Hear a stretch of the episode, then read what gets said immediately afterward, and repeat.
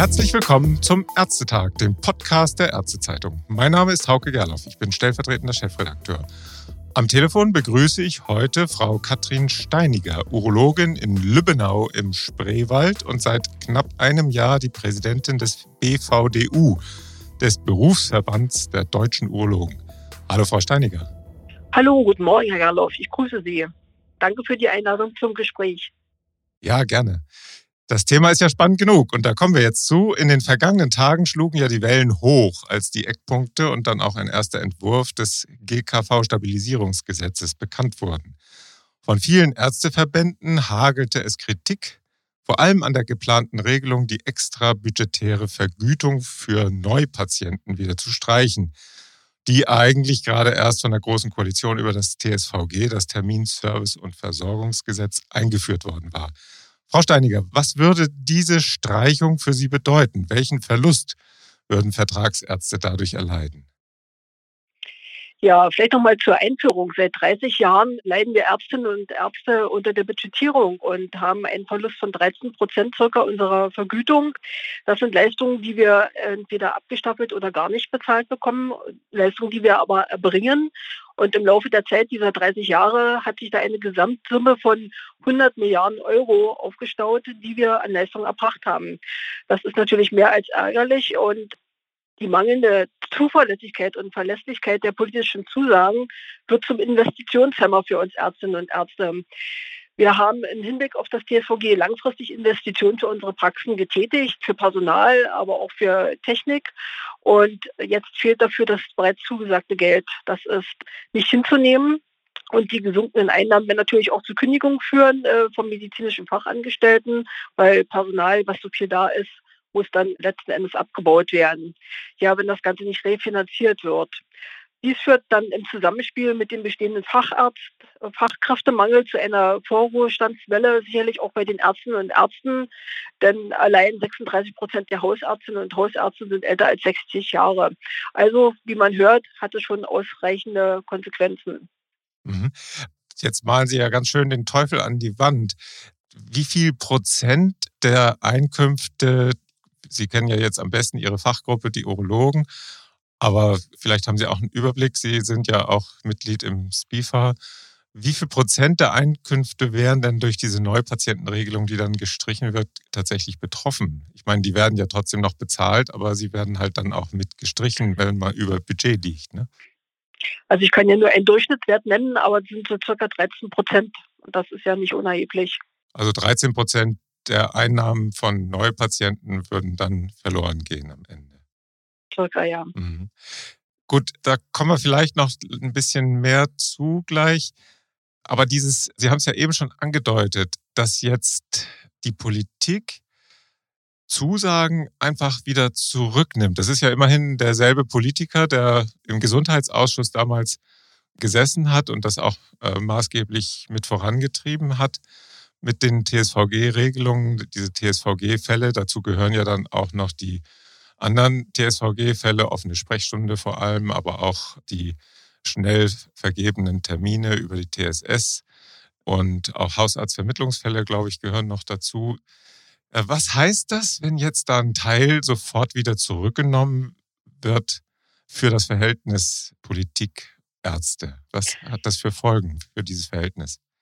Also das Grundvertrauen der Ärzteschaft in die Verlässlichkeit der politischen Entscheidungen äh, wird quasi zerstört, muss man sagen. Und der Vertrauensschutz wird verletzt. Woran kann man sich dann noch orientieren, wenn vor kurzem gesetzmäßig Festlegungen dann nach zwei Jahren zurückgelegt werden? Wie hat man da noch irgendwo eine finanzielle Sicherheit und auch noch eine Sicherheit für die Planung einer Praxis, die ja letzten Endes wirtschaftlich auch geführt werden muss? Das ist schon grundlegend, was hier passiert. Das grundlegend und schwerwiegend, würde ich das bezeichnen. Aha. Da hat ja der Minister auch noch einen obendrauf gesetzt. Er hat ja die geplante Maßnahme auch damit begründet, dass viele neue Patienten überhaupt keine Neupatienten seien. Nun hat die Politik das ja relativ eng definiert. Also Patienten, die acht Quartale nicht in der Praxis waren, gelten als Neupatienten.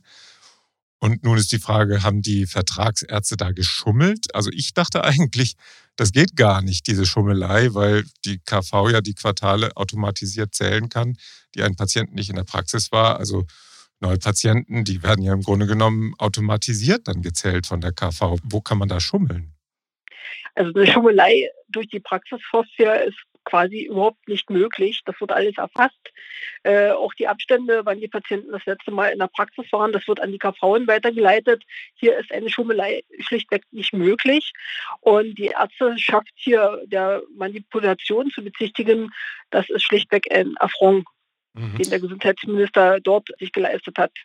Ja, also dann ist es vielleicht am Ende eher die fehlerhafte Definition, nicht? Wenn man jetzt sagt, acht Quartale nicht in der Praxis, dann ist man schon Neupatient. Das ist vielleicht ein bisschen schnell. Sie haben ja die Aufzeichnungen meist dann, oder nicht nur meist, die, ist, die sind ja noch da. Deswegen ist das vielleicht ein bisschen, bisschen früh definiert als Neupatient. Kann das sein, dass er das damit eigentlich gemeint hat und eigentlich gar nicht, dass Sie geschummelt haben?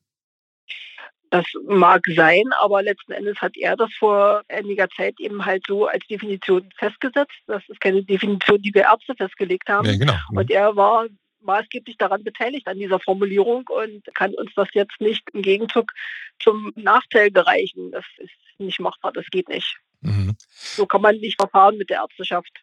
Mhm. Wie viele Neupatienten, wenn wir vielleicht mal konkret, wie viele Neupatienten vielleicht im Anteil von allen Patienten haben Sie denn im Quartal zuletzt gehabt? Also ich hatte circa 200 Neupatienten und vom Anteil ist das ungefähr 10 Prozent. Immerhin 10 Prozent. Und das heißt dann im Umkehrschluss, wie viele andere TSVG-Fälle haben Sie im Quartal? Also vielleicht können Sie noch mal aufzählen, welche es gibt. Ich habe es ja eben schon mal versucht. War das schon vollständig mhm. oder hatte ich noch was vergessen?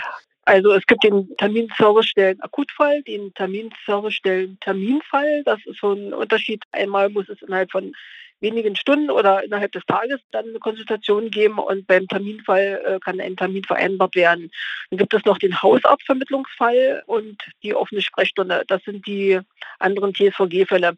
Ich kann nur aus meiner Erfahrung sprechen und aus den Gesprächen mit anderen urologischen Kollegen, dass das sehr selten genutzt wird. Also das ist verschwindend gering. Äh, auch in der KV Brandenburg, von der kann ich berichten, ist das in der Abrechnung kaum zu spüren. Also diese Fälle werden mehr oder weniger kaum oder gar nicht angesetzt.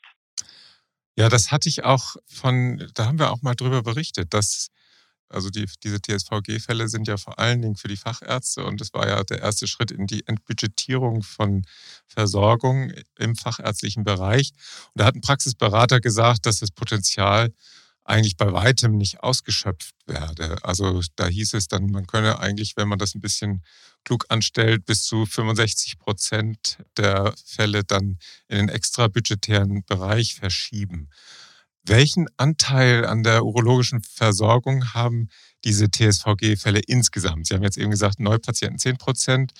Offene Sprechstunde darf ja bis zu 17,5 Prozent sein, TSVG-Fälle. Was kommt da zusammen insgesamt?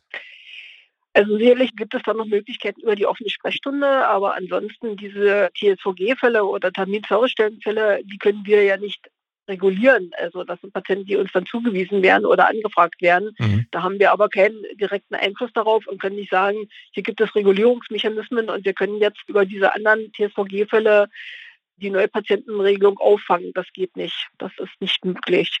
Mhm. Und die Zusammenarbeit mit Hausärzten, wenn Sie jetzt da ein paar zuweisende Hausärzte haben, die dann vielleicht anrufen, oh, hier hat ein Patient ein bisschen komisches Krankheitsbild, Schmerzen im Blasentrakt, kannst du da schnell mal drauf gucken, am besten schnell, weil ich nicht so recht weiß, was das ist. Das wäre dann im Grunde genommen auch so eine Sache, die häufiger passieren könnte, oder? Also die Hausarztvermittlungsfälle könnte man sicherlich nochmal in Absprache mit den Hausärzten versuchen, auch in das Gedächtnis der Hausärzte zu bringen. Ich kann jetzt nur für mich hier sprechen, dass es den meisten Hausärzten nicht so bewusst ist, dass diese Möglichkeit der Regulierung besteht und dass die auch von Seiten der Hausärzte relativ wenig genutzt wird weil es ihm halt einfacher ist, den Patienten einfach loszuschicken und zu sagen, geh zum Facharzt und äh, du bist akut, weil du wirst schon drankommen. Ja, dabei können die also, da auch was abrechnen, die Hausärzte, ne? Die, die, die kriegen ja dann noch ein extra Honorar. Richtig, die können auch was abrechnen, aber also zumindest hier wird das relativ wenig genutzt. Mhm. Kommen wir nochmal zum Minister. Wieso hatten der eigentlich überhaupt ein Problem damit, als das TSVG eingeführt wurde? Da wurden die betreffenden Fälle ja zunächst bereinigt. Und das dauerte ja dann auch ziemlich lange. Ich weiß nicht, ich glaube, es wird sogar immer noch bereinigt. weil ja das, das Versorgungsbild ziemlich verzerrt wurde durch die Pandemie. Das heißt, nur das, was zuvor an Honorar gestrichen worden war, weil über Budget, das kommt ja den Vertragsärzten dann am Ende netto wirklich zugute. Das heißt, die Fälle werden ja zuerst von der MGV abgezogen und dann werden sie halt extrabudgetär komplett vergütet. Also so hoch ist die Summe doch eigentlich gar nicht. Das ist völlig, völlig korrekt, was Sie sagen. Und man hat den Eindruck, dass der Minister sein eigenes Metier nicht versteht, muss man klar so sagen. Also das Einsparpotenzial, was er da äh, sieht, ist wesentlich geringer als das, was letzten Endes dann dabei entstehen würde. Und man hat wirklich den Eindruck, dass der Minister hier keinen Überblick hat. Mhm. Haben Sie denn mal ausgerechnet, wie viel das tatsächlich insgesamt ist? Bei über alle Facharztgruppen oder auch bei den Urologen, was da am Ende tatsächlich eingespart wird?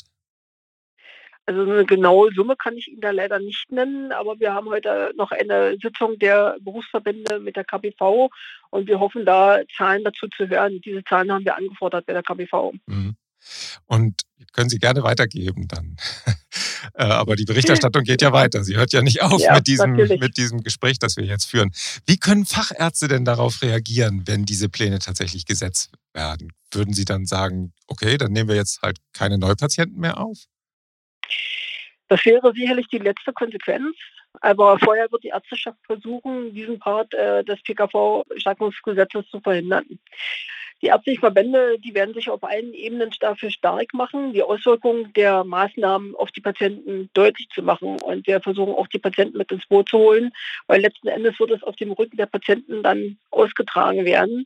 Und sollte das alles nichts nutzen, dann wird es Konsequenzen für die Patienten haben.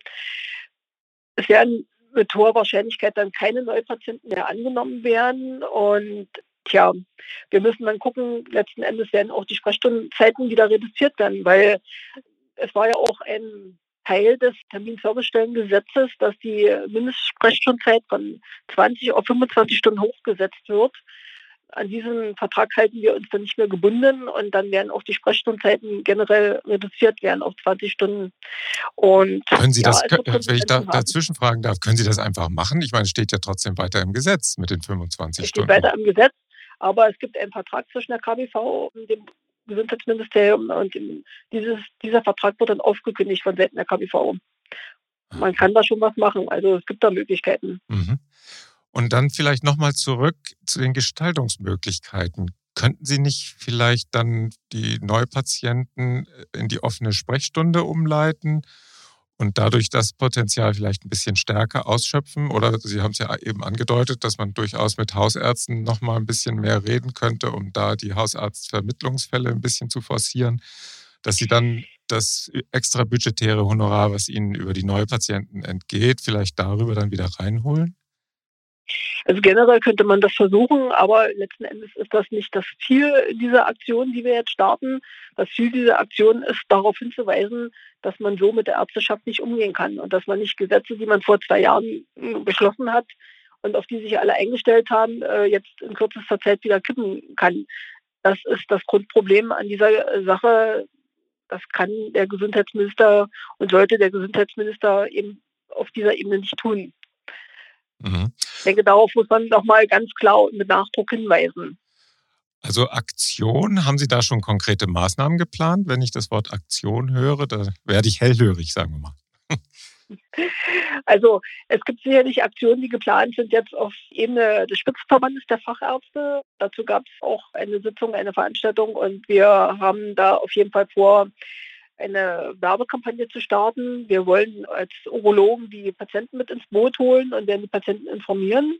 Mhm. Das ist auf jeden Fall geplant und wir gucken mal, was heute auf KBV-Ebene beschlossen wird mit den Berufsverbänden. Also Aktionen wird es auf jeden Fall geben dazu, ja. Okay. Und wenn wir jetzt nochmal einen Schritt zurückgehen und die Gesamtperspektive uns anschauen, welche Konsequenzen hätte eine solche Rebudgetierung von Neupatienten für das Projekt Entbudgetierung der haus- und fachärztlichen Leistungen? Das ist ja so ein großes Ziel der Ärzteschaft. Rückt das jetzt wieder in die unerreichbare Ferne oder glauben Sie, dass Sie da vielleicht noch was machen können? Also das Ziel der Entbudgetierung für die Hausärzte ist das ja im Koalitionsvertrag vorgesehen. Für die Fachärzte ist das überhaupt gar nicht vorgesehen und für die Fachärzte rückt das damit doch wieder in weitere Ferne. Und das ist ja eine wesentliche Forderung der Berufspolitik, die wir betreiben, dass wir auch die fachärztlichen Leistungen entbudgetiert haben möchten. Und mm, ja, dafür kämpfen wir ja eigentlich seit vielen Jahren. Und mit dieser Aktion jetzt vom Gesundheitsminister entfernen wir uns davon wieder. Kann man klar so mhm. sagen. Ja, das, wo gleichzeitig die GOE erstmal auf dem Abstellgleis liegt, eventuell zumindest, das weiß man ja noch nicht so ganz genau. Das sind nicht so ganz gute Nachrichten für die Fachärzte. Aber auf der anderen Seite, so, also sie haben ja nun auch nicht am Hungertuch genagt in den letzten Jahren. Also die Hausärzte haben sicherlich da ein bisschen besser abgeschnitten, auch durch die Hausarztverträge teilweise. Aber es ist ja jetzt nicht so, dass Sie, deswegen müssen Sie wirklich entlassen. Das haben Sie ja am Anfang gesagt. Einerseits gibt es Fachkräftemangel, andererseits meinen Sie jetzt, Sie, Sie müssten eventuell entlassen. Ist es so schlimm in den Praxen tatsächlich? Vielleicht so ein bisschen als Schlusswort? Das wird sicherlich eine individuelle Entscheidung sein und äh, das hängt auch von der Investition ab, die die Praxen da getätigt haben. Also es wird jetzt nicht eine Entlassungswelle geben, aber die eine oder andere Stelle muss wahrscheinlich reduziert werden. Das ist schon ein Unterschied, ob man die Sprechstundenzeit erhöht oder nicht erhöht. Das ist ganz klar. Und mhm. man muss sagen, auch die Praxisinhaber sind letzten Endes wirtschaftliche Unternehmer und haben das Unternehmen halt wirtschaftlich zu führen. Und diese Diskussion, äh, so ganz arm sind die Urologen nicht oder die Fachärzte nicht, die finde ich falsch aufgezäumt. Das ist immer so ein bisschen, ähm, wir bekommen ja eigentlich genug. Wenn man mal sieht, dass 100 Milliarden Euro umsonst erbracht wurden in 30 Jahren, dann finde ich, ist das eine Summe, die man nicht einfach wegdiskutieren kann. Und ich kann mir keinen Handwerker vorstellen, äh, zu dem man sagt, du bist ja nicht so arm, jetzt äh, kriegst du mal 80 Prozent bezahlt von deiner geforderten Leistung. Das wird es nirgendwo anders geben und das wird nur von den Ärzten erwartet in Deutschland und ähm, das kann einfach nicht sein. Also nicht nach dieser ganzen Zeit und nicht nach 30 Jahren. Das war, jo, das war ein gutes Schlusswort. Also vielen Dank, Frau Steiniger, dass Sie uns da Einblicke gegeben haben, welche Konsequenzen eben diese mögliche Entscheidung der Budgetierung der Neupatienten haben könnte und auch welche Möglichkeiten es gibt, da vielleicht ein bisschen umzusteuern, aber wo auch Grenzen liegen für dieses Umsteuern.